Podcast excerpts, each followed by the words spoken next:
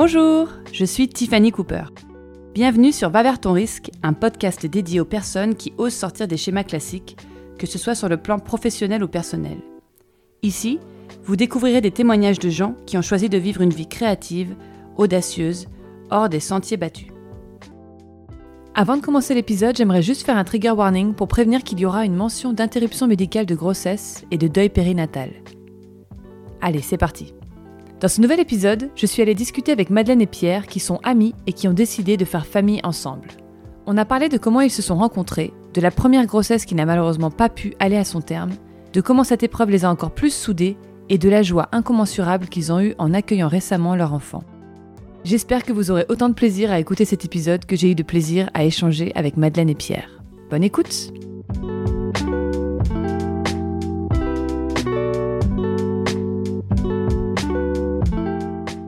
Bonjour Madeleine, bonjour Pierre. Bonjour, Tiffany. Merci d'avoir accepté mon invitation sur le podcast. J'ai voulu vous inviter à mon micro parce que vous venez de faire quelque chose d'assez incroyable. Vous êtes amis et vous avez un enfant ensemble, enfin vous venez d'avoir un enfant ensemble, qui d'ailleurs est présent euh, parmi nous. Tout à fait. Mm. Voilà, bah voilà. Euh, bonjour l'enfant. Je précise par discrétion pour leur vie privée qu'on ne mentionnera pas le nom de l'enfant. Un peu de contexte pour les gens qui nous écoutent. Euh, Madeleine est ma cousine, c'est-à-dire que nos mères sont sœurs, donc on se connaît depuis un petit moment. Et Pierre est euh, le meilleur ami de Madeleine. Voilà, donc moi j'ai appris, euh, tout a commencé en fait un peu par un, je crois que c'était sur le groupe WhatsApp, comme la plupart des conversations familiales commencent. non, je crois que c'est ma sœur qui m'a appelé en me disant, Madeleine va faire un enfant avec Pierre, son meilleur ami. Alors, J'avoue, ma première réaction, c'était Quoi? Et vraiment, littéralement, 4 secondes après, j'étais là Mais c'est trop la meilleure idée du siècle. Et je vous explique pourquoi. Je me suis dit Attends, c'est génial parce que c'est deux personnes qui s'aiment, qui souhaitent avoir un enfant ensemble, mais il n'y a pas l'enjeu et j'en sais quelque chose, de devoir euh, concilier vie amoureuse romantique et vie parentale. Donc je me suis dit, il y a un truc, et c'était avant que je commence mon podcast. D'ailleurs, vous êtes parmi les premières personnes que j'ai voulu inviter sur le podcast. Et donc ça fait un an et demi, mais on y est arrivé. donc je suis très contente. Donc voilà, je disais, je trouve ça absolument génial euh, l'idée de faire un enfant avec quelqu'un qu'on aime, sans la pression donc de devoir entretenir la vie amoureuse et sexuelle en plus de la vie familiale. Il me semble surtout aujourd'hui qu'on a besoin d'autres modèles que le modèle hétéronormé un peu usé, euh, comme les statistiques nous le prouvent et qui n'est souvent pas à la hauteur de nos attentes.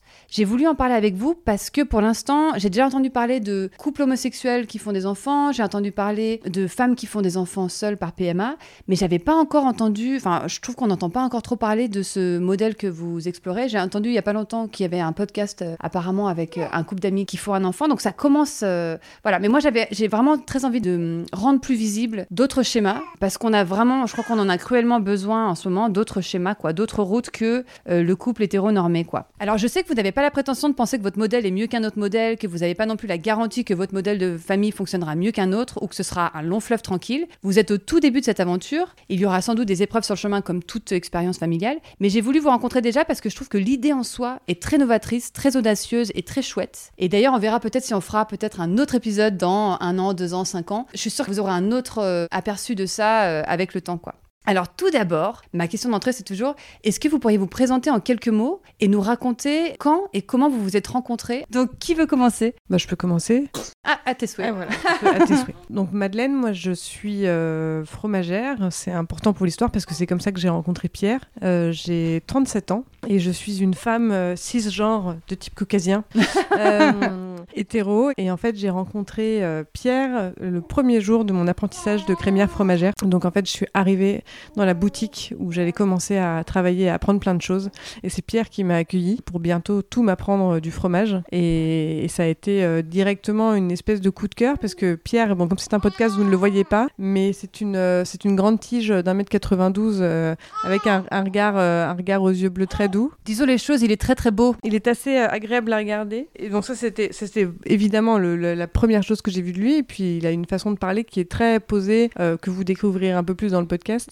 euh, et c'est quelqu'un. pression, mec, t'as la pression. C'est quelqu'un d'extrêmement, extrêmement pédagogue. Donc, ça tombait bien puisque c'était mon maître d'apprentissage. Et donc, très rapidement, je me suis dit euh, que j'allais accrocher avec cette personne parce qu'au bout de 48 heures, il était en train de parler de communication non violente euh, dans la boutique. Ah, génial. Donc, je me suis dit, c'est toujours bon signe, quelqu'un qui parle de communication non violente. Tu te dis que. C'est vrai. Tu te dis qu'a priori, il doit pas être trop dangereux. Qui bosse un peu sur lui. Voilà.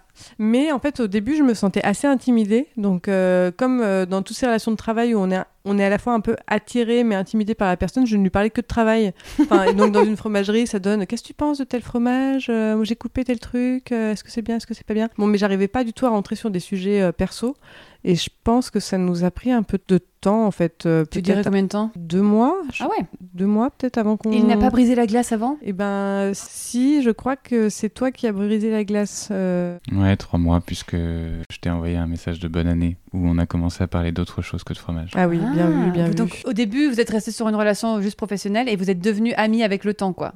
Ouais, alors euh, peut-être que Pierre, euh, en racontant la façon dont on s'est rencontrés, va étayer ce... la façon dont, ça... dont on a eu notre, notre déclic amical. C'est comme les couples hétéros à qui tu demandes comment vous êtes rencontrés. Les deux, en général, pas la même version. Euh, c'est vrai qu'on ne s'est pas rencontrés sur Tinder. Euh, donc moi je m'appelle Pierre, j'ai 33 ans, j'ai été crémier fromager aussi, maintenant je suis prof. Et je suis aussi euh, de type caucasien et, et pour ma part je suis homosexuel. Et donc effectivement j'ai vu arriver Madeleine euh, à qui j'ai- tendu une tenue de fromagère euh, blouse et euh, tablier mauve Je confirme. et, et, et j'ai trouvé cette personne assez drôle très vite. Euh, mais effectivement, on était dans le cadre du travail. Et puis, euh, et puis bon, il faut dire qu'on avait la chance de travailler avec d'autres personnes assez drôles. Donc, bon, on a constitué une équipe assez, assez sympa.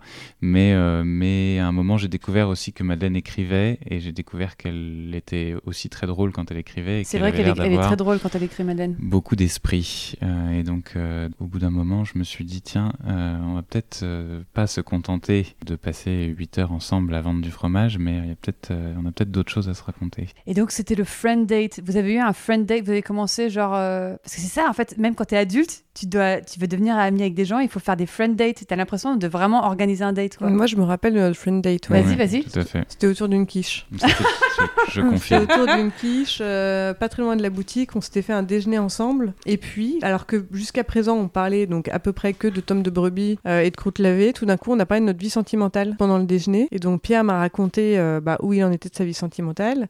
Et en fait, il en était à peu près là où j'en étais moi.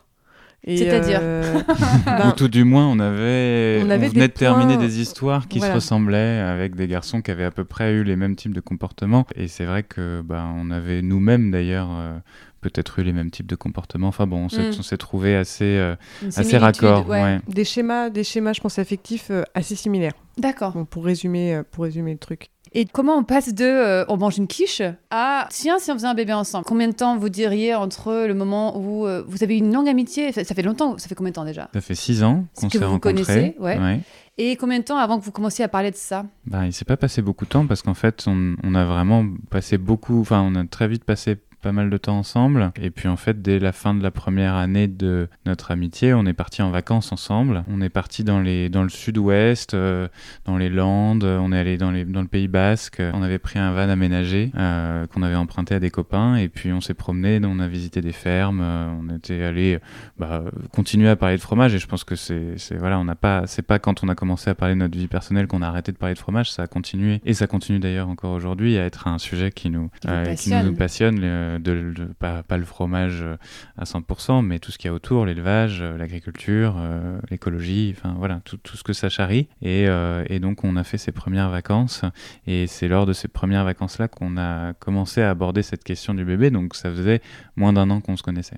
Incroyable. Tu te souviens de cette conversation, Madeleine, toi? Ouais, c'était sur une route des Landes, euh, au milieu de champs de maïs. Et en fait, on avait toutes les fenêtres ouvertes parce qu'il faisait assez chaud. Et puis, euh, j'ai dit quelque chose du genre euh, Est-ce que toi, tu as déjà envisagé d'avoir des enfants avec une amie? Moi, je pense que c'est une idée qui pourrait me plaire. Je sais plus comment exactement j'ai dit les choses, mais ce qui est sûr, c'est que Pierre a fermé les deux fenêtres de la voiture à ce moment-là pour mieux entendre ce que j'étais en train de dire, en fait. Parce que forcément, avec les fenêtres ouvertes, on s'entendait moins et, et ça a donné un côté tout de suite très sérieux à la Mm. conversation. Le fait qu'il veuille qu'on s'entende bien parler, quoi. Il voulait pas perdre une miette du déroulé de ma pensée. Et puis, en fait, sur le coup, euh, t'es resté assez silencieux. Tu m'as plutôt laissé dérouler, moi, ce que j'avais en tête. Parler de mon envie ou non de maternité, parce qu'en fait, c'était un moment où j'étais pas sûre de vouloir devenir maman, tout court Uh-huh. dans ma vie, en fait. Donc, j'étais dans ces questionnements-là, et c'est des questionnements, justement, qui étaient beaucoup liés à, à toutes ces questions écologiques. Donc, Oui. euh, donc en fait, c'était dans la continuité de discussions euh, sur, bah, sur l'avenir, l'avenir de l'humanité, quoi, grosso modo. Et voilà, donc au début, Pierre est resté assez mutique et très très attentif à ce que j'avais à dire là-dessus, en fait. Ça a été une discussion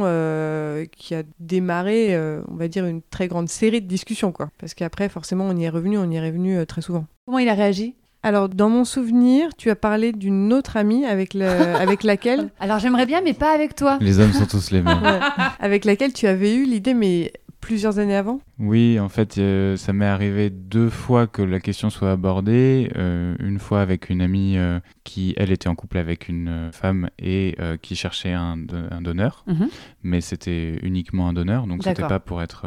Enfin, j'aurais pas été caché, mais j'aurais pas été une personne présente dans le quotidien de l'enfant, donc c'était pas une idée qui m'avait convenu à l'époque. Et puis avec une autre copine dont j'étais proche et dont je suis toujours proche et qui a finalement eu un enfant par PMA avec sa compagne, mais avec qui on avait discuté effectivement de la chose, euh, avec plus ou moins de sérieux, mais ça, ça avait été abordé. Mais je pense que c'est pour ça aussi que hum, c'est un sujet sur lequel j'étais. Euh, moi, moi j'ai toujours, euh, ou en tout cas de ce que je me souviens, j'ai toujours voulu être papa. Je, je, me suis dit au moment de faire mon coming out que ça allait peut-être être un peu compliqué, mais en même temps, j'avais le sentiment que je pourrais trouver des solutions, que le monde allait avancer quand même dans le bon sens. Et, et puis il y a un peu ce truc, alors je peux prendre peut-être mon cas pour, pour une généralité, mais de, de nana très copine avec des mecs gays et, ce truc de se dire bon bah si dans 10 ans euh, on n'a pas trouvé euh, de chaussures à notre pied, on n'aura qu'à faire un enfant ensemble quoi. Ça te paraissait pas inconcevable en tout cas. Et donc c'était pas inconcevable et à la fois ça pouvait être un truc un peu un peu jeté comme ça euh, et qui serait pas forcément sérieux mais qui serait une idée et donc bon évidemment venant de Madeleine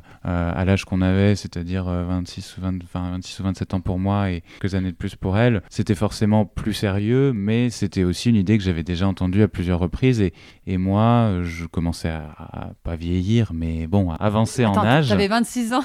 et bah, plus le temps allait passer, plus je me disais aussi que à un moment ou un autre, il allait falloir que je trouve cette, euh, cette personne et cette, cette solution. Et, et donc, euh, je pense qu'à ce moment-là, c'était, j'ai senti qu'il y avait probablement quelque chose de sérieux, voire peut-être ce qu'il y avait eu de plus sérieux jusqu'à jusqu'à ce moment-là, quoi. Mais j'imagine que bien sûr, c'est pas comment dire une décision que tu prends comme ça sur un coup de tête. C'est quand, enfin, j'imagine que voilà, il a fallu que vous y reveniez plusieurs fois, que vous ayez cette conversation plusieurs fois avant de vous décider. C'est quand même pas rien de s'engager là-dessus. Oui, c'est clair. Bah, je pense que quand on a commencé à en parler, on n'était pas prêts ni l'un ni l'autre. Euh, enfin, on s'est pas dit tiens, moi j'ai objectif euh, l'année prochaine d'avoir un enfant. C'était une amorce de quoi On pourrait le faire ensemble? C'était vraiment une amorce. Et puis c'est vrai qu'on s'était rencontrés peu de temps avant. Euh, on, s'est très vite beaucoup aimé et, derrière derrière ce mot-là, c'est vrai que dans, dans la question de l'amitié, ou en tout cas de la frontière qui est entre l'amitié et l'amour, parfois on se repère pas forcément toujours bien.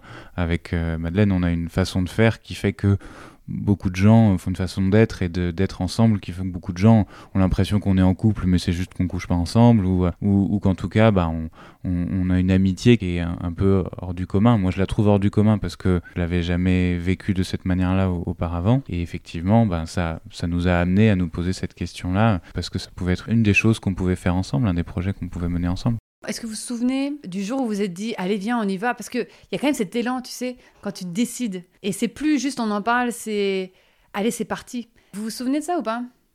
En fait, il y a eu un peu des stop and go. Ça n'a pas été euh, si clair que ça. C'est-à-dire qu'il y a des moments où on s'est senti très près, on s'est dit on y va. Euh, moi, ce qui n'a pas été simple dans mon équation, moi, c'est que j'ai déménagé à Marseille pour monter une entreprise. Donc, j'ai eu euh, des années d'entrepreneuriat qui ont été très prenantes, dans lesquelles il n'était absolument pas envisageable de coller un projet de maternité.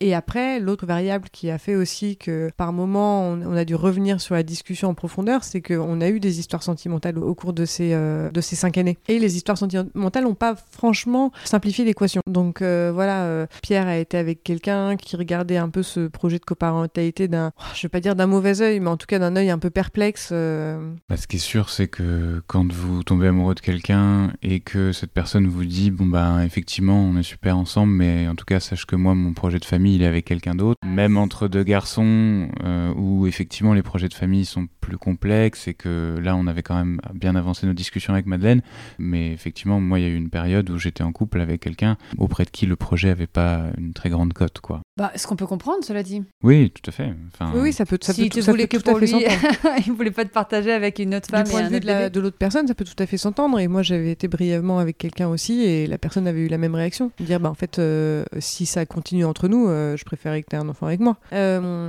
voilà, et ce ce qui est un peu difficile, je pense, à percevoir pour l'extérieur, c'est que c'est pas un choix par défaut. Oui. Ça, c'est un truc super important. Je pense qu'on aura l'occasion d'en reparler. Mais c'est-à-dire que pour certaines personnes, il y a ce côté, euh, tu fais un enfant avec ton meilleur ami parce que t'as pas trouvé quelqu'un d'autre. Alors qu'en fait, non, on a envie de faire un enfant ensemble parce qu'on s'est trouvés tous les deux et qu'on a envie d'être parents ensemble. C'était Mm. c'était ça quand même le, le cœur du truc. Donc c'est pas parce que tout d'un coup on se mettait en couple que euh, notre projet volait en éclats euh, parce qu'on pouvait se, se projeter avec un enfant, avec cette nouvelle personne qui est arrivée dans notre vie. Ouais. Quoi. Donc je pense que c'était ça qui était difficile à, à comprendre euh, quand on était nous-mêmes dans des relations sentimentales. Et on a trouvé une solution qui vaut ce qu'elle vaut, qui est que en fait on a mis entre parenthèses notre vie sentimentale en se disant bah en fait on, on la reprendra calmement quand l'enfant sera là. Ouais. Parce que en fait c'est beaucoup plus entre guillemets facile de dire à quelqu'un écoute je suis papa ou écoute je suis maman donc si tu décides de, de commencer une histoire avec moi il y aura un enfant dans l'équation plutôt que de dire à quelqu'un écoute j'ai un projet d'enfant avec un pote donc en fait, c'est pour ça qu'on on s'est dit, bon, voilà, la priorité là pour nous, c'est de devenir parents. Donc euh, notre vie sentimentale, euh, évidemment, tu peux, il y a toujours quelque chose qui peut te tomber dessus. Tu peux avoir un coup de cœur, etc. Oui. Mais on on n'était pas du tout en recherche de ça. On, s'est laissé du temps là-dessus, quoi. En tout cas, ça nous semblait euh, fonctionner davantage euh, dans ce sens-là, quoi. Oui, et puis après, il y a les circonstances qui ont joué. Euh, on a vraiment été prêts, je pense, au moment du Covid. On a eu un petit balbutiement en se disant est-ce que, à l'issue de tous ces mois de confinement, etc., on se lance dès maintenant dans cette histoire de parentalité ou est-ce qu'on se laisse un petit peu de temps encore? Et puis, bon, finalement, on était prêts. Euh, En effet, il aurait pu nous tomber quelque chose dessus et par ailleurs, bah, ça n'a pas été le cas. Donc, bon, il y a des choses qui se sont alignées et puis, euh, et puis bah, effectivement, arrivé euh, en 2021, on, on s'est trouvé prêts l'un et l'autre, les choses étaient bien alignées, il y avait une logique de calendrier à respecter pour qu'à la fois Madeleine puisse mener euh, son entreprise du mieux possible par rapport à l'arrivée d'un enfant parce qu'elle avait une activité assez saisonnière, Euh, moi aussi mais pas avec la même saison donc, euh, donc euh, bon on avait voilà, on avait identifié que euh, ce serait bien euh, que Madeleine tombe enceinte à l'automne et que donc euh, ben, il y avait soit l'automne qui arrivait là, euh, soit il fallait attendre un an et quelques et, et en fait on était prêts. Donc à un moment, on- Oui, on s'est lancé en octobre euh, 2021. D'accord. Vous l'avez déjà un petit peu évoqué, mais comment vous aviez projeté ça? Donc toi, tu l'as dit effectivement euh, que quand tu as fait ton coming out, tu savais que ce serait un petit peu plus difficile pour toi, mais que tu avais bon espoir que ça allait se faire. Oui. Euh, Madeleine, tu l'as évoqué très rapidement aussi en disant je n'étais pas sûre de vouloir être mère. Comment tu t'es... Est-ce que quand tu étais petite, tu as toujours su que tu voulais être maman? Comment ça s'est passé pour toi? Alors moi, j'étais persuadée que j'aurais mes enfants avant 30 ans. C'est-à-dire que je disais à tout le monde, bah, moi je deviendrai maman avant 30 ans. En fait, pour moi, c'était une espèce d'évidence. C'est-à-dire qu'autour de nous, bah, la génération de, de nos mères, elles, ont eu leurs enfants avant 30 ans. Enfin, Mhm. en tout cas, leurs Bien premiers avant, enfants avant ouais. 30 ans. Et moi, j'avais l'impression que ça allait de soi. C'est-à-dire que la vie était une espèce de de- d'escalator, quoi, où tu montais. Et puis, euh, bah, en fait, euh, les événements se succédaient. Tu rencontrais quelqu'un, euh, tu t'installais avec la personne, tu faisais des enfants. Et puis tout ça, ça arrivait avant 30 ans, quoi. Enfin, je... Mais ça, là, je parle de, du début de ma vingtaine. hein. Je me projetais là-dedans au tout C'est début comme ça ma que vingtaine. t'imaginais. C'est comme ça que j'imaginais et vraiment j'annonçais que bah, j'aurais mes premiers enfants avant 30 ans parce que c'était mon timing personnel. Voilà. J'ai prévu, donc ça va se passer Voilà, comme ça. exactement, j'avais pas du tout euh, conscience, enfin quand j'avais 20-21 ans, j'avais pas du tout conscience qu'il y avait un tas euh, d'événements exogènes qui en fait allaient faire que bah, non, le rétro-planning n'était pas bon en fait. Ou que potentiellement ça pouvait être autrement, juste simplement. Que ça ouais. pouvait être autrement, que- puis qu'en fait tu peux pas prévoir ce genre de choses, c'est complètement impossible quoi. Et surtout en te calquant sur la génération du dessus qui a pas du tout vécu les choses de la même façon que toi quoi. Mais euh, bon voilà, tout ça je, je m'en rends compte a posteriori. Puis en fait j'ai grandi, j'ai eu différentes histoires sentimentales. J'ai globalement euh, pas été euh, dans des couples où j'ai été euh, très très heureuse, mais pour autant le dernier couple vraiment sérieux où j'ai été, c'est un couple où je me suis projetée dans une relation longue avec des enfants, etc. Enfin, et rétrospectivement, si j'avais fait des enfants avec cette personne, ça n'aurait vraiment pas fonctionné du tout. Mais sur, sur le papier, je, je m'étais bien sûr projetée dans l'éventualité d'en faire avec cette personne-là, quoi. Ouais. Et donc là, j'avais j'avais 31 ans quand ma relation s'est terminée euh, avec cet homme-là, et c'était exactement un mois après avoir rencontré Pierre. J'avais rencontré Pierre, j'avais trouvé que Pierre était super, et un mois après, euh, euh, cette personne, euh, on s'est séparés, et, euh, et donc après, je me suis retrouvée à commencer une reconversion professionnelle, à me être célibataire, à une espèce de grande page blanche qui s'est Ouais. ouverte dans ma vie. Tout a recommencé parce que tu avais Tout un boulot à. Paris. Ouais. Tu as fait une reconversion. Mm. Tu es parti à Marseille ouvrir ton business. C'est vrai que ta vie a complètement changé. Oui, pour moi, ça a vraiment été un, un tournant, quoi, un tournant humainement, géographiquement, professionnellement, enfin tout, tout, azimut, quoi. Ce qui est à la fois vertigineux et hum, incroyable, quoi, non, à Ouais. Vivre. Bah moi j'étais j'avais un très grand sentiment de liberté c'est-à-dire Ouais. passer la tristesse de la rupture je me suis dit mais en fait il y a tout à faire il y a tout à faire et, et- et vraiment j'avais ce sentiment de liberté et je pense que c'est aussi ça qui a rendu possible le fait d'envisager le projet aussi sereinement euh, avec Pierre quoi L'ouverture d'esprit, quoi, tout d'un Ouais. coup. Ouais. ouais de me dire en fait euh, je suis pas obligée d'aller me d'aller me coller dans un schéma euh, préétabli toutes les portes sont ouvertes donc euh, t'as as la possibilité de les explorer quoi je je l'ai pas intellectualisé je l'ai vraiment ressenti. Donc ça c'était euh, un moment euh, je pense très très important dans ma vie et après moi l'interrogation que j'avais c'était que à l'époque je me passionnais euh, pour les sujets écologiques et,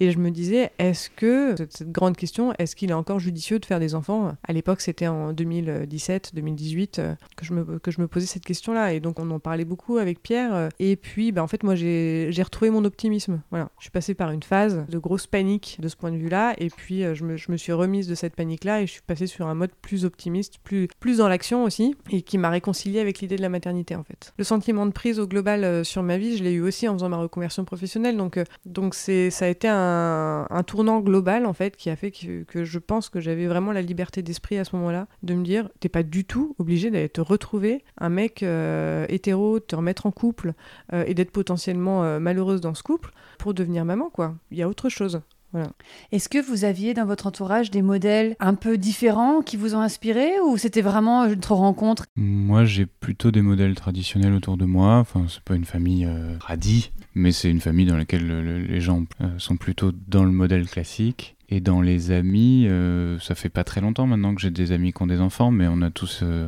on a tous été plutôt tardifs. En tout cas, euh, voilà, j'ai très peu de copains qui ont eu des enfants dans la vingtaine, et encore moins dans des modèles autres que, euh, que des couples hétéros. ouais. Et toi, tu avais des modèles qui... non autour de moi c'était quand même très très classique Vous êtes un peu les premiers dans votre entourage à faire ça. Alors dans notre entourage, ça c'est sûr. Euh, et puis même en fait, euh, même entourage élargi, quand on a commencé à se poser la question de rencontrer d'autres euh, familles coparentales, on n'en avait pas à proximité immédiate quoi. Et ça c'était clair. Mais euh, oui, je pense que vraiment c'était la rencontre en fait qui faisait la différence. C'est-à-dire cette espèce d'évidence, enfin moi en ce qui me concerne, cette espèce d'évidence que c'était une super idée de faire un enfant avec Pierre. Et vice versa.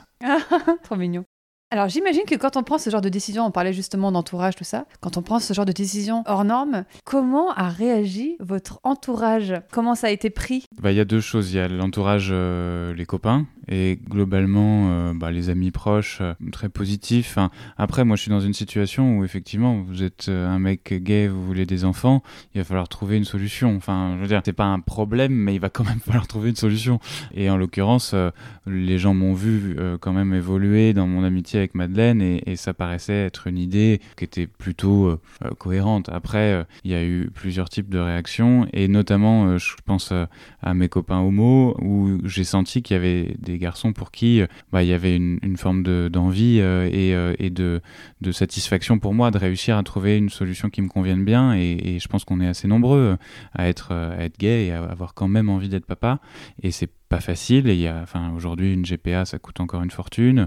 Euh, une adoption, c'est très très compliqué à, Mhm, à mhm. avoir. Et encore une fois, bah, il faut être en couple. Donc, euh, enfin, il faut être en couple. Il y a des adoptions de personnes seules, mais bon, tout ça est quand même très complexe. Donc, j'ai vu effectivement dans le regard et dans la façon de réagir de certains, bon, euh, le, le côté très très ému et, et très très heureux pour moi. Et puis j'ai vu aussi autre chose chez, chez d'autres qui était assez amusant, c'était mais euh, on est gay, on, était libéré de cette idée de faire des enfants. Pourquoi toi tu tu y reviens là? Tu vas chercher le problème là où on était en fait tranquille. Et j'ai eu quelques réflexions un peu comme ça, quelques remarques d'étonnement et de se dire mais comme c'est bizarre de se compliquer la vie alors qu'elle était si simple. Voilà. Donc j'ai trouvé ça assez amusant.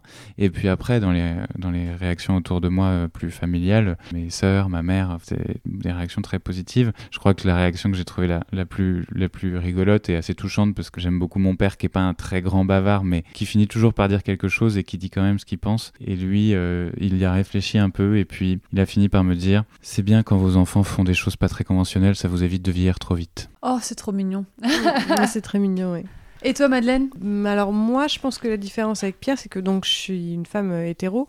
Donc j'ai accès au modèle dominant. Quoi. Oui. Euh, voilà. Et donc pour, euh, pour certaines personnes, c'est plus difficile de comprendre pourquoi je suis allée me fourrer dans cette... euh, Mais pourquoi tu prends pas un homme hétéro? Ouais. Exactement, voilà. Pourquoi est-ce que tu fais pas une famille classique en fait? encore le Pourquoi est-ce que tu te compliques euh, la vie? Il y, a, il y a vraiment... Non, mais excuse-moi, mais au contraire, tu te la simplifies, je pense. Bah, moi, c'est ma conviction profonde, mais je me suis rendu compte que pour beaucoup de personnes, le cadre était plus important que la personne. C'est-à-dire que il vaut mieux un hétéro pas terrible dans un couple classique plutôt qu'un super pote homosexuel dans un schéma euh, inconventionnel, quoi. Donc euh, voilà, parce que bah, parce que le, le cadre, c'est aussi un sentiment de sécurité, de protection. hein, c'est un terrain connu, quoi. Donc euh, Mais c'est ce qu'on disait, excuse-moi de te couper, ce que disait Judith du portail, c'est-à-dire le confort et le salaire de la norme. C'est très inconfortable pour les gens de quand des gens sortent de la norme, quoi. Ouais, et donc ça, ça m'a beaucoup frappé. C'était donc, pour en revenir à cette histoire de choix par défaut, euh, pas mal de gens qui m'ont dit Mais euh, tu fais un enfant avec Pierre parce que tu n'as trouvé personne d'autre? Enfin, euh, Avec une voix un peu, un peu paniquée, genre, euh, t'es sûr? Enfin, Alors que, bon. Euh, en vrai, moi, je connais un paquet de copines hétéros qui ont fait des enfants avec des mecs pas terribles. Et on aurait pu dire dès le début que ça allait partir dans le ravin. Et personne ne leur a dit mais t'es sûr que tu veux faire un enfant avec cette personne? Enfin, Bon, donc euh, bon, il y avait cette inquiétude un petit peu chez certaines personnes, mais ça a ouvert aussi plein de discussions hyper chouettes avec, euh, avec notamment des gens de mon âge mais dont les parents sont divorcés, dont les pères sont partis, beaucoup d'histoires comme ça et de personnes qui se sont confiées à moi sur des choses assez intimes de leur vie familiale pour me dire mais t'as tellement raison d'aller explorer d'autres schémas parce que moi mes parents au départ étaient dans un schéma hyper classique mais ça s'est tellement mal passé après que moi j'en ai énormément euh, fait les frais et que le plus important en fait c'est que cet enfant il soit, il soit bien entouré par euh, deux personnes qui s'occupent bien de lui et qui s'entendent bien entre elles après euh, qu'elles soient amoureuses qu'elles aient une vie sexuelle enfin Peu importe, peu importe oui. quoi et, et en fait la discussion que j'ai eue avec mes parents a un peu recoupé ça c'est à dire que moi j'ai mis un peu de temps quand même à, à l'annoncer à mes parents euh, mais Tu l'as dit d'abord à tes amis et ensuite à tes parents? Plutôt ouais Et plutôt ce et tes sens-là. Du coup mes sœurs je leur en avais parlé en amont D'accord, mais les parents en euh, dernier. les parents, ouais, les parents, je leur en ai parlé vraiment quand on avait fixé le moment où on allait Ouais, commencer à décidé. essayer. Voilà. Hmm. Donc on savait qu'on allait commencer à essayer en octobre, je leur en ai parlé en, en juin. Donc Oh, ça quand va. même assez en amont, mais ça faisait plusieurs années que ça moulinait dans ma tête quoi. Ils avaient rencontré Pierre à plusieurs reprises, il était venu en vacances chez nous, euh, il avait été question qu'on achète un appartement ensemble. Enfin, Pierre était quand même vachement dans le paysage et pour autant je leur avais jamais euh, dit on a une réflexion de fond. En fait, j'attendais que ma réflexion soit bien aboutie, qu'on ait déjà un peu un timing pour leur annoncer. En fait, je voulais pas que le truc soit en échafaudage parce que je me suis dit euh, s'ils sont tentés de mettre un coup de pied dedans, je veux pas, je veux que ce soit solide quoi. Et donc je leur ai pas annoncé en leur disant ah j'ai un vague projet de bébé comme si je leur demandais leur avis. Je leur ai vraiment annoncé genre bon alors au fait C'est ce qui va se passer, voilà, c'est ce qui va se passer. Nous, on va essayer de faire un enfant ensemble avec Pierre. On va se lancer dans un projet de coparentalité. Et ma mère a tout de suite fait un grand sourire. Et sa première action, ça a été de dire Je trouve que c'est une super idée. Ça a été sa première phrase, quoi. Et après, quand on a discuté, elle m'a dit De toute façon, quand on fait des enfants, il faut choisir un papa pour eux.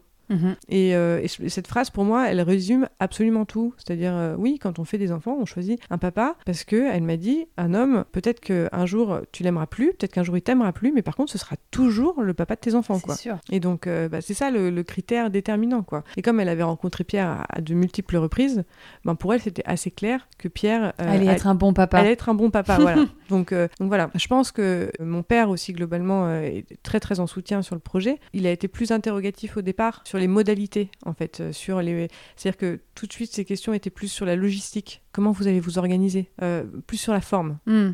Concrètement comment ça va se passer quoi. Donc ça c'est c'était deux approches un peu différentes. C'est-à-dire que euh, ma mère elle était vraiment sur le fond. Sur le fond c'est c'est super. Euh, La façon dont on allait euh, organiser la garde c'était pas le sujet tout de suite. Euh, mon père il est plus venu sur le terrain de la forme rapidement et Concrètement, comment vous allez voilà. faire ouais. Et, et je peux très bien comprendre ça parce qu'effectivement comment concrètement ça s'organise quoi. C'est c'est des questions qui viennent très vite. Donc voilà mais ils ont tous les deux été ils ont tous les deux été en soutien. En tout cas j'ai pas eu de réaction du genre mais t'es t'es complètement givré. pourquoi est-ce que tu fais ça quoi.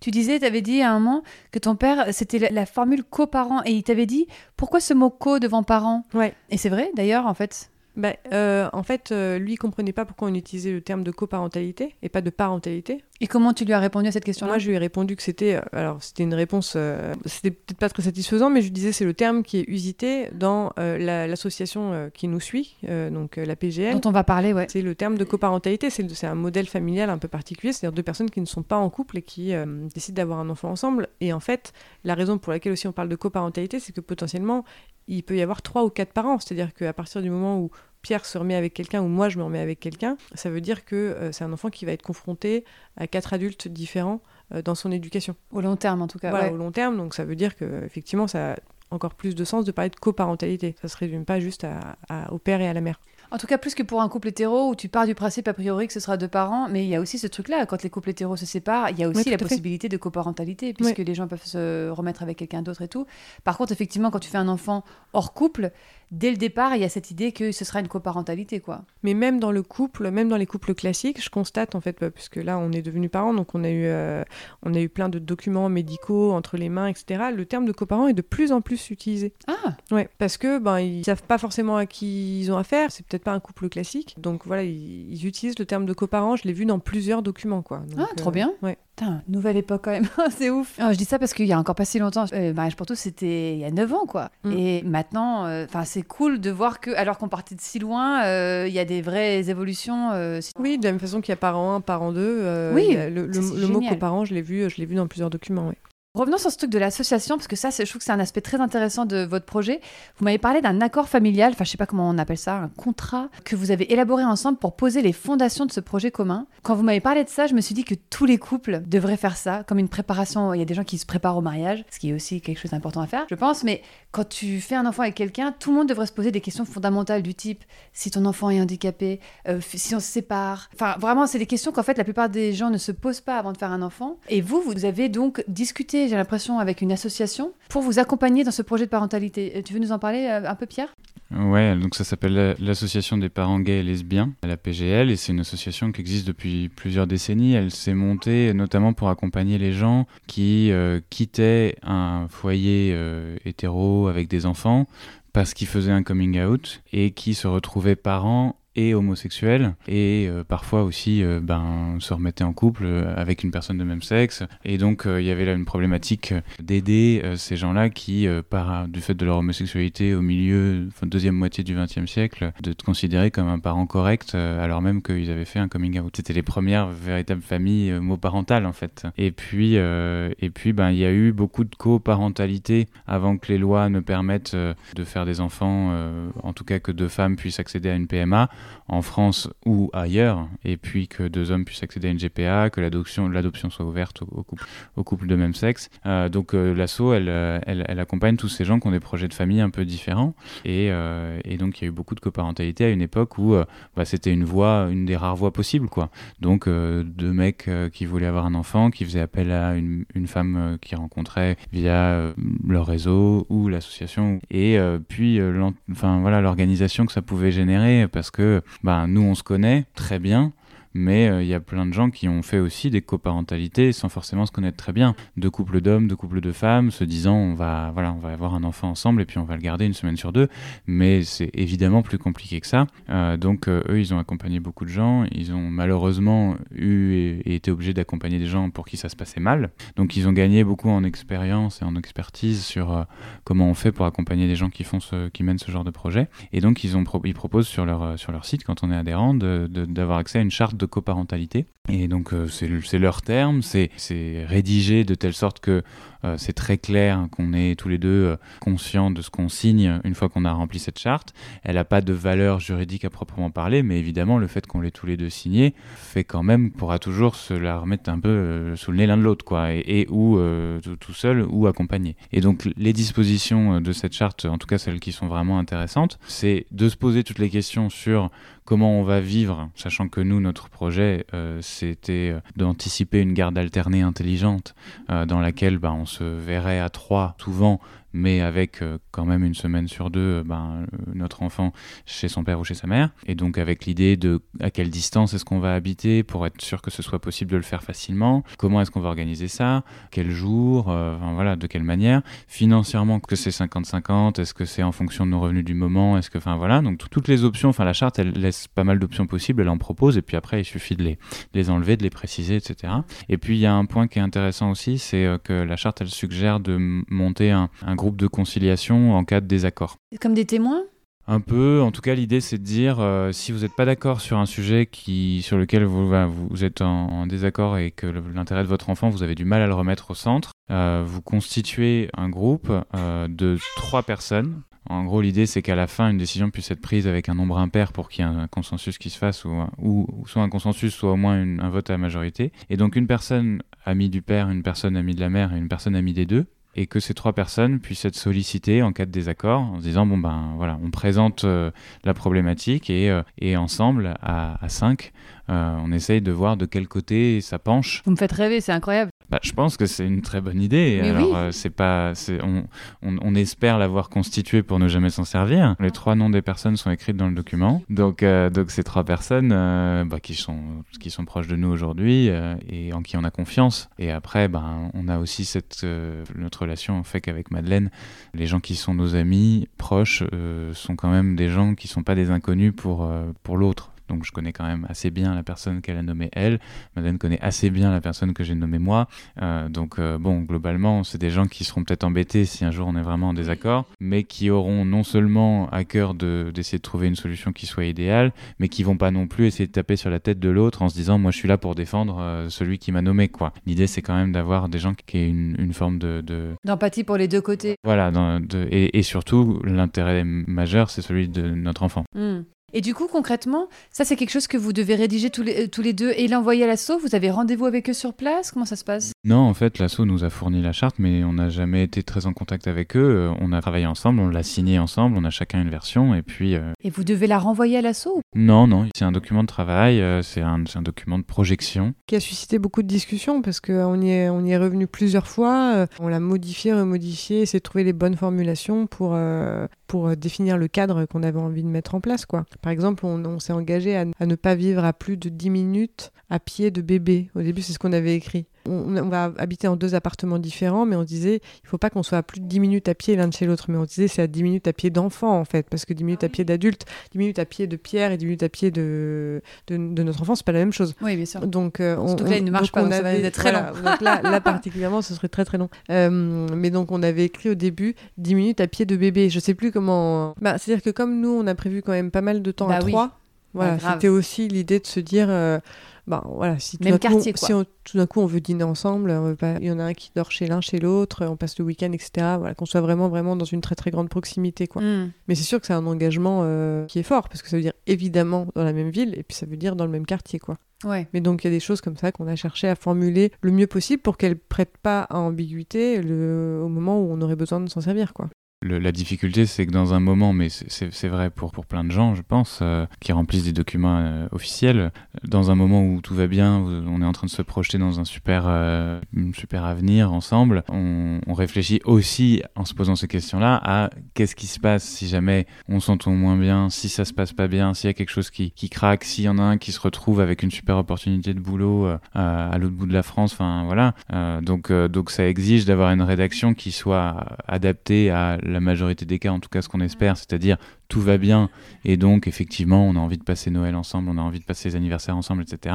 Et, euh, et à la fois, bah, si ça va moins bien, euh, c'est à ça que ça sert aussi de dire bah, c'est du 50%, c'est qu'est-ce qu'on fait du temps euh, qui pas, que notre enfant passe dans nos familles respectives, est-ce que ça rentre dans notre temps, est-ce que ça n'y rentre pas? Enfin voilà, c'est des questions qu'on se serait pas forcément posées si la charte nous les avait pas mis sous le nez. C'est drôle parce que euh, moi, ce genre de document, c'est quelque chose que, j'ai fait une fois qu'on s'est séparés. C'est-à-dire, euh, OK, l'avenir, l'argent, euh, le temps et tout ça. Et je me dis, c'est quand même tellement mieux de le faire avant. enfin, c'est tellement plus sensé Oui, et puis ça, ça permet aussi de réfléchir, euh, d'ouvrir d'autres discussions sur euh, la parentalité au global, Euh, c'est-à-dire comment on a envie d'entourer cet enfant, comment on a envie de l'élever. Enfin, c'est vraiment une très très bonne porte d'entrée à tous les autres sujets, quoi. Et oui, moi je, je suis, je suis très favorable à l'idée que tous les couples qui s'apprêtent à avoir des enfants se lancent dans la rédaction d'une charte de ce type-là ou qu'ils aient un comité de conciliation comme nous on a. Il y a quelque Effectivement, chose à inventer, hein. Et franchement, ouais.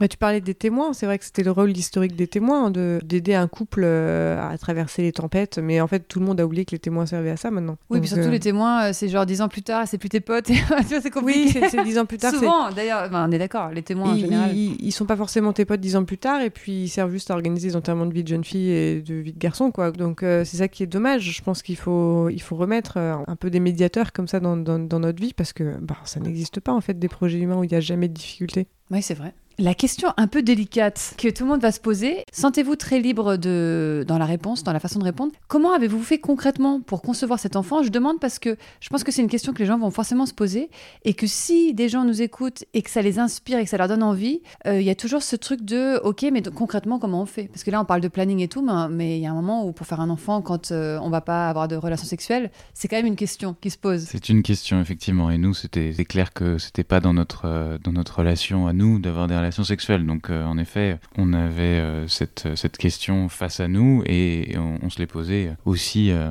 parce qu'on n'avait pas les connaissances qu'on a eues ensuite. On n'avait pas non plus le projet d'amener notre projet face à, une équipe médicale. Enfin, en tout cas, c'est pas la première chose à laquelle on a pensé. En vérité, on a été aidé par des gens qui avaient fait la même chose que nous, qu'on a rencontré des amis qui nous ont mis en contact et puis qui nous ont raconté un peu comment ils avaient fait. Et donc, on va pas rentrer dans les détails, mais si les gens sont curieux, ils n'auront pas de difficulté à- à trouver des astuces parce que nous, on nous en a recommandé facilement. Et puis, euh, et puis surtout, ben, après, euh, il y, a, il y a plein de choses qui, euh, qui sont euh, explicitées. euh, donc voilà, on a, on a réussi à trouver le- la façon de faire qui nous convenait, qui respectait à la fois notre relation et qui nous imposait pas de nous lancer dans un, dans un grand protocole médicalisé. euh, Ça a marché puisque une première fois, Madeleine est tombée enceinte, c'était il y a deux ans Non. Octobre euh, 2021, ouais. Octobre 2021. Alors malheureusement, la grossesse n'a pas été viable, en tout cas la première grossesse. Je sais que c'est un sujet très sensible, donc vraiment libre à vous de nous en parler ou pas. Vous m'avez dit en off que ça aurait pu vous démotiver, mais qu'au contraire, ça vous a soudé encore plus. Est-ce que vous voulez bien nous en parler un petit peu Ouais. Cette première expérience? Alors moi, je suis tombée donc enceinte euh, la première fois. Euh, J'aime pas du tout cette expression tomber enceinte. Je sais pas pourquoi Oui, c'est dis ça. bizarre quand on y pense. Que- comment tu dirais autrement? Euh, je Voler dans le ciel de l'amour. J'ai volé dans le, dans le ciel de la grossesse une première fois euh, le, le 7 octobre donc 2021. Euh, on a eu un, on était très très heureux parce que bah, ça avait fonctionné du premier coup quoi. Moi j'avais quand même déjà 35 ans et donc c'est vrai qu'à partir de 35 ans tu rentres dans la catégorie des grossesses gériatriques. Au secours. Voilà, ce puisque terme, c'est le terme. C'est le terme hein, bien connu. Donc euh, 35 ans, grossesse gériatrique. Et puis il y avait plein d'articles sur la baisse de fertilité des Français, enfin même au niveau mondial. Et pas mal de copines qui m'avaient dit, Ah, mais moi j'ai des potes qui galèrent depuis des années. Donc euh, c'est vrai que j'appréhendais un peu. Euh, Je me disais, si ça se trouve, moi je vais mettre un an, deux ans à tomber enceinte. Peut-être que Je ça crois que toutes les femmes appréhendent quand tu te jamais. Ouais. Enfin, donc j'avais euh, j'avais ces appréhensions là. Et puis en fait, euh, premier coup, bah voilà. Trop bien. Compatibilité plus plus. Ouais, donc incroyable. Pierre était dans le train, en train d'aller visiter des producteurs de fromage, comme d'habitude. Et puis, je l'ai appelé euh, triomphante, euh, peut-être à 6 h du matin, en me disant euh, test est positif, quoi. Dès que tu t'es réveillée, tu l'as fait? Ouais, ouais, je me suis réveillée. Ce je moment, il fait, est j'ai- fou, non? Ouais, il est assez dingue, j'en revenais pas, j'ai appelé Pierre, enfin vraiment on était très très très très heureux et puis on a eu un, un début de, de grossesse vraiment euh, extrêmement euh, bah, extrêmement joyeux quoi, enfin on était euh, on était vraiment sur un petit nuage, on a été faire la première échographie ensemble et puis voilà l'échographie des trois mois et puis bon, tout, tout allait bien, le bébé était en forme, puis je me rappelle on est sorti de ça, on s'est pris dans les bras dans les couloirs de la de la maternité et et il y avait euh, ouais c'était vraiment c'était vraiment euh, beaucoup de bonheur quoi. Et puis euh, l'échographie morphologique est arrivée donc euh, ce qu'on appelle l'échographie des cinq mois quoi le deuxième deuxième trimestre. Et là malheureusement euh, l'échographe a détecté des, des malformations sur le sur le bébé qui n'avaient pas pu être détectées au premier trimestre. Et là ça a été voilà je, je passe brièvement parce que Oui, c'est oui, c'est oui, pas, pas le sujet ouais. c'est pas le sujet de, de ce podcast ça pourrait être un sujet à part entière. Mais bon voilà nous ça a été un très très gros coup de massue évidemment. Et s'en est suivi une, une période très très pénible d'examens médicaux divers et qui a abouti en fait euh, à une IMG euh, une interruption médicale de grossesse qui a intervenu dans ma euh, 29e semaine d'aménorrhée. Donc Ça fait euh, combien de mois? Ça fait six mois et demi, six mois et demi, sept mois, quoi, selon qu'on compte en semaine d'aménorrhée ou en semaine de grossesse, quoi. Donc c'était très, c'était très tardif. C'était un, petit garçon qui, voilà, qui, qui déjà avait presque une, taille définitive à, l'accouchement, quoi. Donc ça a été, ça a été une très très grosse, une très très grosse épreuve pour nous. Ça a été une très grosse épreuve et puis ça a été aussi énormément de discussions entre nous autour de cette interruption. Et euh, ça a été tellement, tellement difficile que je pense que c'est un moment où on s'est, euh, on s'est resserré l'un contre l'autre euh, comme, des, comme des petits manchots sur une banquise, quoi. Enfin, vraiment, on, dormait toujours ensemble. Enfin, moi, je faisais beaucoup de. J'étais très angoissée, je me réveillais beaucoup la nuit. donc, Pierre était très, très présent. C'était vraiment un moment qui a été très, très dur à passer. Et je pense que passer ça, j'ai vraiment le sentiment que si on avait survécu à ce truc-là, il y aurait plus grand-chose pour nous, pour nous faire tomber, quoi. Ça nous avait tellement bouleversé, ça nous avait tellement secoué que, que voilà, c'était, ça a été très, très, très fort, en tout cas dans notre relation, quoi, ça c'est clair. Vous vous êtes laissé un peu de temps pour digérer l'information, j'imagine bien sûr. Combien de temps après vous vous êtes senti capable de remonter euh, à bord, j'ai envie de dire? Bah, Il s'est passé à peu près six mois après l'accouchement, euh, avant que Madeleine ne retombe enceinte une seconde fois, six ou sept mois sachant que c'est globalement ce que nous avait recommandé le médecin. Et je crois que dans des situations comme celle-là, euh, la parole médicale, elle, est, nous a beaucoup aidé, on a été très très bien accompagnés, et je pense que c'était c'était un cap. Voilà, si le médecin disait ça, c'est que c'est qu'à partir de six mois, on pouvait retenter. Il fallait avoir euh, le cœur de le faire mais euh, je crois que on a voilà toutes les étapes qu'on suivit et les étapes de deuil qu'on suivit, on les a bien menées ensemble et, on a été bien entourés. Et, et c'est vrai qu'au bout d'un moment il y a plein de gens alors il y a plein de gens qui vous racontent des histoires. Quand vous avez un problème avec une grossesse ou une naissance euh, voilà, il y a toujours beaucoup beaucoup d'histoires qui vous arrivent dans les oreilles malheureusement parce que bah, les, les, gens partagent avec vous. Et bon mais les gens le font pas exprès puis ils le font avec plein de bonne volonté. Mais toujours est-il que euh, ceux qui ont eu beaucoup de qui avec beaucoup de douceur nous ont dit nous ont raconté des histoires souvent quand ça se terminait bien, c'était parce que les gens avaient eu de nouveau un enfant. Et euh, en l'occurrence, bah, on avait quand même ça en ligne de mire, de se dire, ça a fonctionné, en tout cas, on a réussi à concevoir un enfant une première fois, et euh, peut-être qu'on y arrivera une seconde fois, et que ça participera, euh, sans jamais effacer, au fait de, de, Oui, il y a vraiment deux choses, en fait, quand on parle de deuil périnatal, il y a effectivement euh, ben, le, sentiment de très grande tristesse qu'on a d'avoir perdu, euh, d'avoir perdu un enfant. Et puis il y a aussi euh, le deuil de son projet, c'est-à-dire de se dire on s'est projeté comme parent pendant sept mois et puis tout d'un coup tout s'effondre. Quoi. Ouais, ça, ça doit être super dur. Et donc en fait, c'est vrai que l'arrivée d'un nouvel enfant ne répare jamais la mort du précédent. C'est pas ça qui est en jeu, c'est de voir par contre naître euh, ce, projet auquel euh, on a tellement euh, auquel on a tellement rêvé dans lequel on s'est tellement projeté quoi. Donc c'est sûr que de ce point de vue là l'arrivée de notre petit garçon est venu est venu réparer une partie de notre tristesse ça c'est sûr. J'imagine mais du coup quand vous avez appris pour la deuxième grossesse la joie doit être un peu différente, c'est-à-dire c'est cool, mais enfin je sais pas, j'imagine ça doit être quand même, euh, on doit moins oser. Euh, C'était complètement différent, ouais. Ouais. C'était complètement différent, c'est-à-dire que moi je me projetais plus du tout comme je m'étais projetée la première fois, c'est-à-dire c'était ok bon, ben, maintenant je suis enceinte et on verra bien. Mais il y a plein d'étapes à passer. J'avais l'impression que c'était vraiment euh, un, saut d'obstacle quoi. Donc bon, j'avais j'avais aucune envie d'en parler. J'en ai parlé très très tard à plein de gens. C'est-à-dire que j'ai vraiment attendu l'écho morphologique, justement la fameuse écho du deuxième trimestre avant de l'annoncer à certaines personnes. Cinq mois, c'est très, ça. très tardivement. C'était ça pour vous l'étape, c'est-à-dire avant de pouvoir vous dire là on peut peut-être euh, se réjouir et être euh, soulagé. C'était le, cinquième mois? Ouais, enfin en tout cas moi je l'ai ressenti comme ça. Ouais, on a été suivi par le même gynéco donc qui nous avait, euh, qui nous suivait comme du lait sur le feu. Et moi j'ai le souvenir qu'à quatre mois il a éliminé les risques, on une bonne partie des risques du même qui auraient pu euh, être, euh, enfin, si vraiment il y avait eu une reproduction, si c'était passé la même chose, arrivé à 4 mois de grossesse, il avait quand même euh, établi qu'il y avait tout un de choses qui manifestement s'étaient bien passées et que donc on pouvait pas être tout et on peut jamais tout exclure, mais bon, je pense jusqu'à tout le long de la vie d'un enfant. Mais, mais là, en l'occurrence, il arrivait à, à, nous dire, moi, un truc qui me faisait effectivement peur, c'est ils ont raté quelque chose parce qu'on nous avait dit qu'il n'y avait pas de syndrome, qu'il n'y avait pas de, voilà, mais, euh, mais ils ont raté quelque chose et puis en fait on va avoir exactement la même chose. Bon, en l'occurrence, arrivé à 4 mois quand il nous a dit de ce point de vue-là tout va bien, moi je crois que j'ai commencé à redescendre un peu en, en, tension. Toi aussi Madeleine? Oui, alors moi je pense que donc du fait que plein de gens m'avaient raconté des histoires horribles autour de la maternité, j'ai mis un, peu, un pas peu plus longtemps à redescendre parce que c'est vrai que ben voilà en fait euh, tout le monde confond un peu tout. Donc euh, il y a des morts in utero, il enfin il peut il peut se passer plein de choses pendant une grossesse plein, plein de choses vraiment tristes. Donc j'avais été abreuvée d'histoires abominables, donc j'ai mis un peu plus longtemps à être, redescendre, à être vraiment, vraiment bien. Mais effectivement, quand je suis rentrée dans mon troisième trimestre, là, j'ai commencé vraiment à profiter, quoi. Je me souviens de photos de toi sur le familio à la fin et on sentait que tu rayonnais.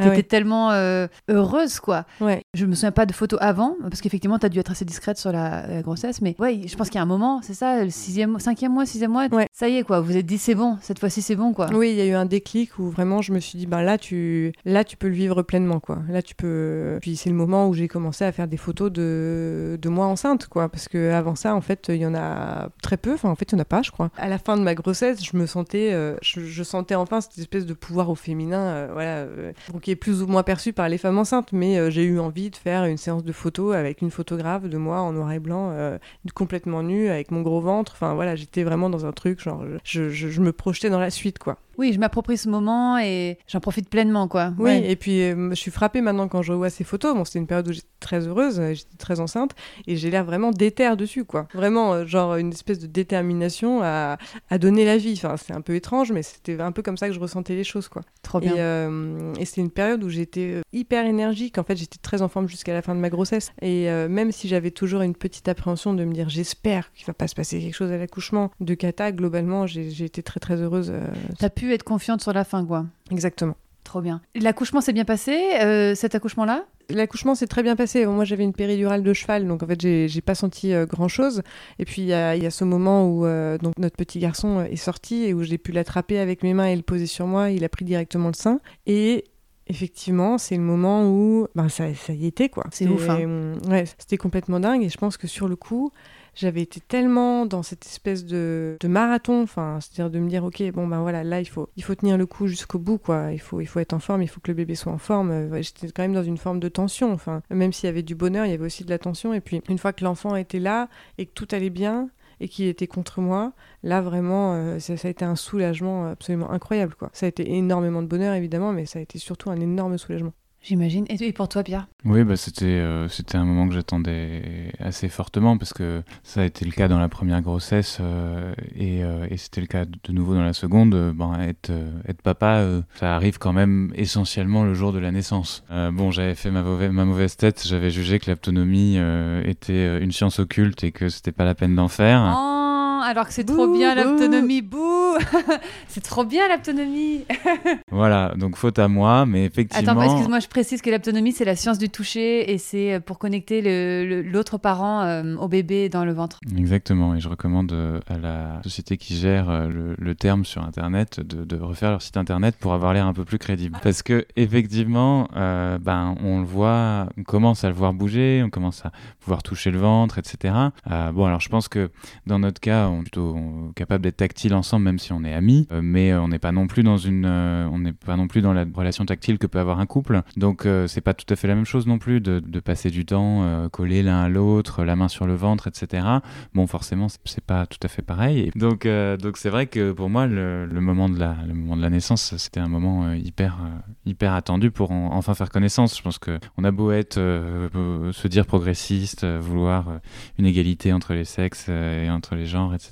Bon, il y a, y a, forcément, on redécouvre en, en, devenant parent et en devenant parent avec quelqu'un qu'on aime beaucoup, ben, une, une, forme de différence euh, sexuelle qui fait que euh, ben, on vit pas la même chose. Et euh, pourtant, ben, voilà, moi j'étais très très très très investi, ouais. Mais oui, physiologiquement, il y a forcément j'avais hâte, euh, donc, euh, donc j'étais hyper content de le, voir, euh, de le voir arriver, hyper ému aussi, parce que bon, globalement, beaucoup de choses m'émeuvent dans la vie. Donc, mhm. donc bon, celle-là, évidemment. Et, et c'était génial, parce qu'en plus, tout s'est très bien passé, donc il n'y a, pas besoin de, y a pas besoin de stresser. voilà. J'aime bien ce que tu dis, parce que c'est un, terme que j'utilise souvent, ça a surpris une amie l'autre jour. Je disais que j'étais trop contente d'avoir rencontré mon fils, et elle me disait, t'as dit faire connaissance. Mm. Et j'aime bien cette idée que souvent les gens disent, j'ai un enfant, comme si c'était un truc qui nous appartenait, mais c'est vraiment une rencontre, quoi. Ouais, Ouais, et puis euh, bon, c'est, au début, euh, c'est, une toute petite chose euh, qui est un peu impressionnante parce que voilà, elle est toute petite, mais en même temps, il va falloir s'en occuper. Et, et, fort heureusement, on est bien accompagné à la maternité, mais mais c'est vrai qu'on est des,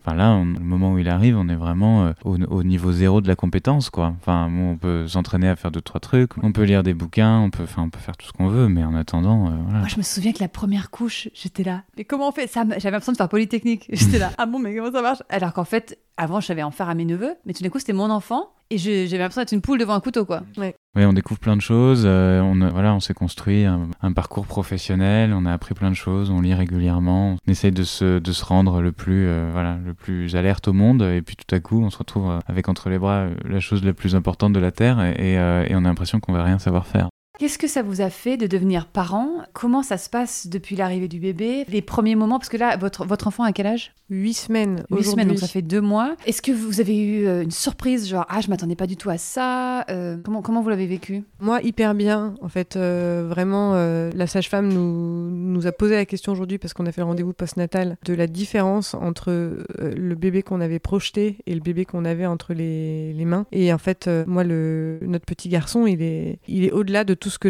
j'aurais pu imaginer. quoi. C'est vraiment le sentiment que j'ai. C'est-à-dire que euh, je me doutais bien que j'aurais un amour inconditionnel pour lui, mais, euh, mais vraiment, je, je- je le trouve merveilleux en tout point. Quoi. Moi, alors, il doit, il doit y avoir des hormones qui jouent là-dedans. Moi, je trouve qu'il est quand même très mignon. Après, je suis pas objective, c'est ma famille, et, mais et puis il faut il est dire qu'il fait d'excellentes carbonara. Voilà, exactement, exactement. Donc euh, il a, il a quand même déjà de- compétent. et déjà Voilà. compétent, voilà. Et donc euh, non, moi j'ai très bien vécu ces, ces huit premières semaines euh, de maternité. En fait, on, on annonce tellement aux jeunes parents euh, l'Armageddon que moi je trouve que quand ce moment-là arrive, bah, finalement, euh, en ce qui me concerne, il a été plus doux que prévu. C'est-à-dire que tout le monde te dit, au lieu de te dire, euh, enfin, il y a plein de gens qui te disent bon courage en fait. Ouais. Il y a plein de gens qui te disent bon courage, vraiment avec un, un air un peu entendu de oh là là, tu vas ramasser. Et oui, bien sûr que le début c'est super fatigant, que les nuits sont hachées, que quand il faisait une chaleur à, à crever au mois d'août euh, et qu'il se réveillait toutes les heures et demie, oui, il y a eu des moments un peu délicats, ça va de soi. Et qu'en plus il y avait un moustique dans la chambre. Mais euh, Satané moustique. c'était des moustiques. Mais au global, euh, je trouve ça surtout d'une très grande douceur. Et, effectivement, euh, on parlait d'humilité, mais oui, je trouve que ça, ça recentre complètement sur, euh, sur quelque chose qui nous dépasse et qui est incroyable. Quoi. Je trouve que c'est important de le dire parce que la parole s'est libérée sur tout ce qu'il peut y avoir de négatif dans la parentalité, etc. Et je trouve ça super. Mais j'ai une amie qui était enceinte il y a pas longtemps et qui me disait J'ai l'impression que tout le monde dit que ça va être de la merde et j'en ai ras-le-bol qu'on porte des discours négatifs. Et je trouve ça tellement important. Moi, par exemple, pareil, j'ai vécu ma grossesse, c'était merveilleux, l'accouchement, c'était merveilleux. Je trouve ça tellement important d'avoir quand même de, de rappeler aux gens que ça peut être vraiment très très cool. Oui, c'est fatigant, mais ça peut aussi très bien se passer, quoi. ouais, tout à fait. On n'est pas obligé de faire un postpartum, euh, on peut, ça peut très bien se passer. Encore mieux d'ailleurs quand on est bien accompagné, dans le sens, je pense que les gens disent aussi un peu ça aux femmes parce que malheureusement, statistiquement, il y a pas mal d'hommes qui s'investissent très peu, mais vu que tu fais ça avec un ami, est-ce que tu veux nous parler d'ailleurs du mois d'or, euh, Pierre? Et puis après, bien sûr que tu nous racontes comment tu l'as vécu toi aussi. Le mois d'or, je suis pas expert du mois d'or, mais en gros, c'est une pratique chinoise qui consiste à, à laisser la femme allonger le plus possible pour qu'elle puisse se remettre de son accouchement et donc tout faire autour d'elle. J'ai un copain qui m'avait dit Je te préviens, faut que tu fasses tout, tu fais tout, d'accord? Ouais, la nuit tu te lèves, c'est toi qui t'en occupes, tu, tu fais tout. C'est un mec qui t'a dit ça, bravo Et bon, globalement, j'ai pas tout fait, mais euh, on a fait en sorte de s'organiser pour que Madeleine n'ait pas à se lever trop souvent, faire en sorte que le bébé puisse transiter, euh, aller au sein, etc. Que ce soit moi qui m'en occupe, évidemment tout ce qui est purement logistique, pratique, euh, de courses, de, de cuisine, etc. Et puis, euh, ben, je crois que c'est hyper important euh, là de souligner le fait que depuis deux ans, on a le droit à un mois de congé paternité. Oui, c'est nouveau ça. que c'est toujours triste de retourner euh, travailler, ou en tout cas moi j'ai la chance d'aimer mon travail, mais, mais que c'est toujours euh, triste de, de partir le matin et de laisser, euh, de laisser son, son petit bonhomme, euh, voilà, et puis cet environnement familial qu'on aime, mais que, euh, mais que c'est super au moins qu'il y ait un mois et pas les 11 jours je crois qui étaient précédemment, parce que c'est nécessaire, enfin vraiment c'est très très important de faire connaissance aussi avec son enfant, je l'ai dit tout à l'heure, voilà, de certes là Madeleine voulait l'allaiter et euh, c'était une chose dont on avait discuté, on pensait tous les deux que c'était une bonne chose. Euh, donc euh, bon, il n'y avait pas de biberon à donner, mais il y avait plein d'autres choses à faire autour. Au début, on a un peu l'impression de se faire avoir, hein, parce que tous les personnels médicaux vous disent oui, vous n'allez pas l'allaiter, mais bon, il y a le moment du change. Mais le moment du change, merci. Mais en fait, euh, voilà, il y a ça et puis il y a plein d'autres choses. Et, et puis, ben, il faut faire connaissance avec son nourrisson. Je crois que c'est un truc euh, que j'ai entendu quand même de quelques mecs de me dire, bon, pff, tu vas voir, attends deux ans parce qu'avant, ça interagit pas beaucoup, c'est pas très intéressant. Et en fait, euh, ben, oui, au début, enfin, il y a peut-être pas des tonnes d'interactions, mais en fait, il y a quand même une nouvelle fonctionnalité chaque jour sur ces petites choses. Donc, euh, c'est hyper intéressant Oui, de les regarder. De fait, il adore qu'on lui change sa couche. Ouais, il, faut, il faut le dire. Puis même, au-delà de la conversation, il y a l'odeur, s'apprivoiser par des gestes, des regards, Il se passe plein de choses à plein de moments différents et effectivement moi j'ai adoré passer un mois entier avec Madeleine et notre fils parce que euh, on a fait plein de choses super. On a vu euh, tous nos copains qui sont venus euh, rendre visite et découvrir notre bébé. à la fin, on était hyper claqués, mais, mais on était contents quand même. Et, c'est sûr que c'est un moment hyper joyeux. Et pour revenir sur la question de comment on a vécu le début de cette parentalité, moi, ça me fait surtout dire, et ça me mettrait, je pense, tout le monde d'accord, qu'il n'y a certainement pas un enfant pareil. Donc en fait, c'est vrai que c'est hyper difficile de, de conclure sur ce que c'est que la parentalité. Est-ce que c'est joyeux? Est-ce que c'est triste? Est-ce qu'une grossesse se passe bien, se passe pas bien Est-ce qu'un accouchement c'est super, c'est douloureux, ça, passe tout seul Enfin voilà, il y a toujours des tonnes d'histoires dans tous les sens. Et le résultat, c'est que ben notre histoire, elle est, elle est trop chouette. Je suis, euh, je me sens hyper chanceux parce que effectivement, ben notre précédente histoire avec un enfant, elle était très triste. Et puis celle-là, elle est très heureuse. Et voilà, on a. Moi, j'ai de grandes difficultés euh, à, dire aux gens comment comment vont se passer leur parentalité parce que je me dis chaque jour est différent et, euh, et chaque enfant doit l'être aussi. Donc, enfin voilà, je me sens vraiment très chanceux d'être dans ce cadre hyper favorable, très joyeux et où jusqu'ici tout va bien quoi. Il faudrait donc cette charte et il faudrait aussi le mois d'or. Moi je vote pour mm. ça. Oui, on peut voter pour le mois d'or. On va commencer une asso Madeleine. Euh, quel est du coup votre plan pour la suite J'allais dire pardon? Quel est votre plan pour la suite? Il me semble que pour la première année vous allez vivre ensemble et qu'ensuite vous essaierez de chercher des logements proches l'un de l'autre. Et l'idée c'est de faire quoi C'est une semaine sur deux avec les week-ends? Comment vous avez quoi en tête? Bah, L'idée, effectivement, c'est que la première année, tant qu'il y a l'allaitement, qu'on s'habitue un peu à notre rôle de parent, etc., on a décidé de, de, vivre dans le même appartement pour pouvoir tout partager dès début et puis bah, s'assurer que on démarre euh, de la meilleure façon possible en se rendant les coups de main, en s'aidant, en faisant les choses à deux, etc. Bon, on, s'est fixé ce délai-là, plus ou moins, mais, euh, mais voilà, dans l'idée. Et puis après, euh, bah, une garde partagée, effectivement, dans l'idée d'une semaine, une semaine, sachant que bah, notre idée, comme on n'est pas des parents séparés qui ont un peu de mal à se parler, c'est de prévoir dans chacune des semaines quand même des moments à trois. Donc euh, que ce soit chez moi ou chez Madeleine, d'avoir des dîners à trois, d'avoir des activités du week-end à trois, enfin voilà. On n'est pas rentré jusque dans le détail de quelles seraient ces activités à quel rythme elles iraient, etc. Mais, mais on a quand même acté euh, dans cette charte le fait que ben, ce serait pas une semaine pendant laquelle le second parent euh, ne verrait pas son enfant. Oui, il y a de la flexibilité, quoi. Ça permet d'avoir un repère, en tout cas. Ouais, et puis c'est l'idée aussi que, ben, avec Madeleine, on est très amis et qu'on n'a pas envie de se mettre à ne plus se voir sous prétexte qu'on a un enfant en garde partagée. Enfin, pour nous, ça n'aurait vraiment aucun sens. Ce qui serait cool, c'est que vous arriviez à trouver deux apparts dans le même immeuble. Bah, c'est exactement ce qu'on cherche, ouais. Et puis j'avais écouté avec beaucoup d'attention euh, ton épisode précédent sur le sépartement, ouais. Bon, le sépartement, c'est une configuration quand même euh, très particulière, mais, euh, mais c'est sûr que deux appartements dans le même immeuble, ce serait top. Ah, je précise, pardon, pour ceux qui nous écoutent, Romane Boringer, qui était une actrice qui, quand elle s'est séparée du père de ses enfants, a joint deux appartements par une, la chambre de leurs enfants et ils vivent, ils continuent de vivre ensemble en tant que famille. Et alors, j'imagine que des gens qui vont nous écouter, certaines personnes l'écouteront aussi parce qu'elles seront curieuses de peut-être faire la même chose. Et du coup, si vous aviez un conseil ou deux à donner, maintenant que vous avez cette expérience, en tout cas jusqu'ici, qu'est-ce que vous auriez à recommander? C'est vachement difficile parce que, euh, en fait, c'est comme dans tout projet humain, c'est la rencontre qui compte le plus, quoi. Donc, euh, c'est très très difficile de faire un, de faire un mode d'emploi une to-do list euh, de, trucs à cocher pour se lancer dans un projet de coparentalité. La base de la base, c'est de rencontrer quelqu'un avec, euh, avec qui on a le déclic de, se lancer dans quelque chose d'aussi important que euh, l'éducation d'un enfant. quoi. Ah, c'est clair. Qui dure toute la vie, je vous le rappelle. Voilà, exactement. Donc donc c'est, c'est quand même ça, vraiment, la chose qu'on voudrait rappeler. Et puis, comme tu l'as dit au, début de l'épisode, c'est une des raisons qui a fait que ben, on voulait aussi nuancer notre témoignage dans ce podcast, c'est de dire euh, on n'est pas en train de fournir euh, une méthode pour devenir coparents quoi. C'est vraiment juste votre expérience à ouais, C'est vraiment juste notre expérience à nous. Mais euh, je vais reciter ma mère, mais c'est vraiment ça, c'est-à-dire que quand on fait des enfants, on choisit un parent pour eux quoi. Et ça, ça vaut pour tous les couples qui décident de faire famille. Voilà, exactement. Et après, effectivement, ben, cette charte de coparentalité, elle aide à fixer un cadre qui n'exonère pas d'avoir de très bonnes relations de base. Et puis moi, je pense que comme dans tout projet humain, ce qui est très très important, c'est d'avoir une excellente communication. Ouais. Moi, c'est le point que j'avais envie de souligner. Effectivement, c'est quelque chose qu'on arrive bien à faire avec Madeleine. Et euh, je crois que c'est aussi parce qu'on a le souci l'un comme l'autre de s'assurer que ce qu'on dit et ce qu'on fait ne fait de peine à personne, ou en tout cas qu'on est vigilant sur euh, la manière dont on, dont on traverse la vie euh, en essayant de ne pas, de, de, pas renverser les gens sur notre passage. Mais, mais c'est vrai que ça nous apporte beaucoup, beaucoup de simplicité, de savoir savoir euh, repérer euh, les petites variantes et les, et les variations de ton et les, et les oui qui, euh, qui sont des oui un peu chevrotants parce que,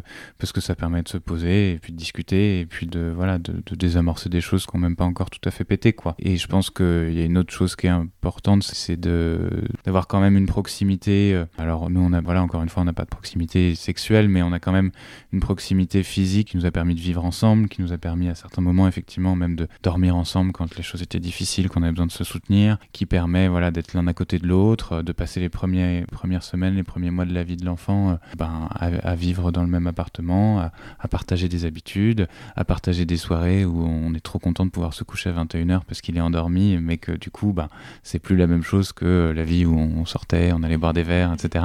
On n'a pas de sexualité, mais on a une très grande intimité en fait. En tout cas, c'est comme ça que ça marche pour nous. Après, peut-être qu'il y a des gens qui réussissent à le faire avec une moindre connaissance les uns des autres, et auquel cas peut-être pas en vivant ensemble, et peut-être euh, voilà dans d'autres euh, circonstances. Mais c'est vrai que dans l'idée d'être parents ensemble et de l'élever ensemble, moi ça me paraît évident que ça a de grandes chances de très bien fonctionner parce que bah, parce qu'on est super content de passer euh, tout ce temps-là ensemble, quoi. Est-ce que vous avez déjà réfléchi à comment vous allez raconter votre histoire, son histoire, à votre enfant? Eh ben, en fait, on se faisait la réflexion que tous ces parents qui disent à leur gosse, bah tu vois, on a pris la graine de papa et on l'a mise dans maman. Et ben finalement, pour nous, ça fonctionnait vraiment comme ça. C'est-à-dire que comme il n'y a pas d'histoire de pénis qui rentre dans un vagin et qui est en fait assez gênante à raconter à ses, mmh, enfants, voilà. Mais il y a un moment, faut le faire quand même. Donc bah nous, on va pouvoir raconter une histoire de graine, euh, voilà, qui, en fait tiendra la route, bon, qui sera peut-être pas 100% satisfaisante pour l'enfant, mais évidemment qu'on réfléchit à la façon dont, dont on va lui en parler. Je pense que le plus important au-delà des aspects techniques, c'est vraiment euh, de souligner le fait que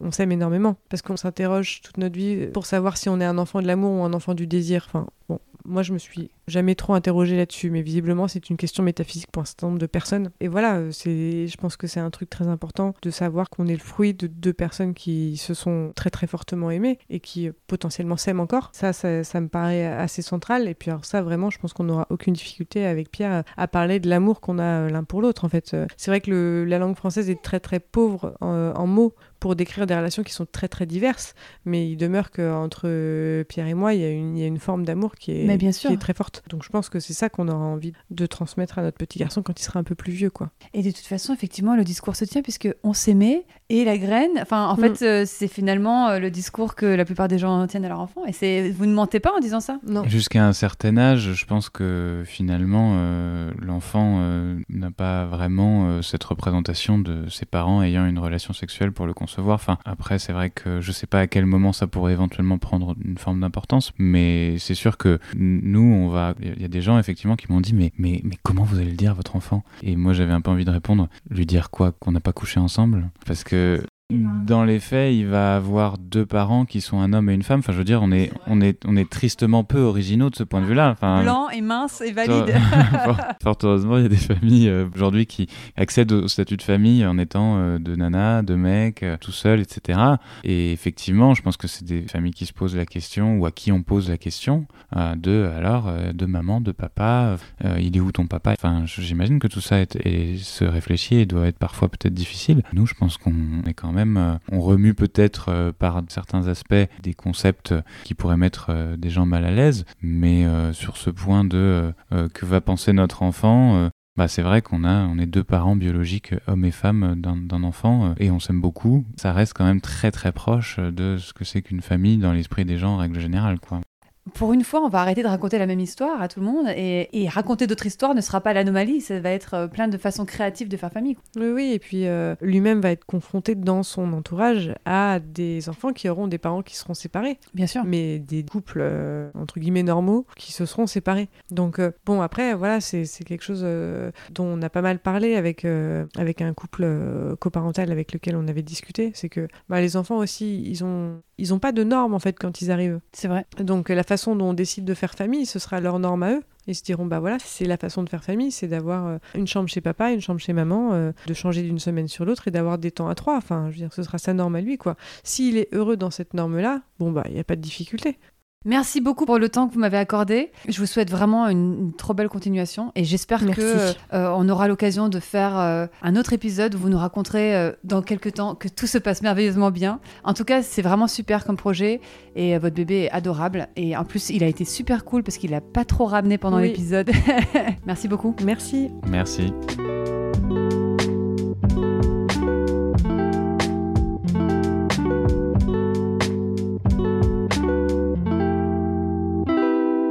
Et voilà, j'espère que cet épisode vous a plu. Si vous souhaitez me raconter ce que vous en avez pensé, n'hésitez pas à m'envoyer un MP sur Instagram. À bientôt pour un nouvel épisode.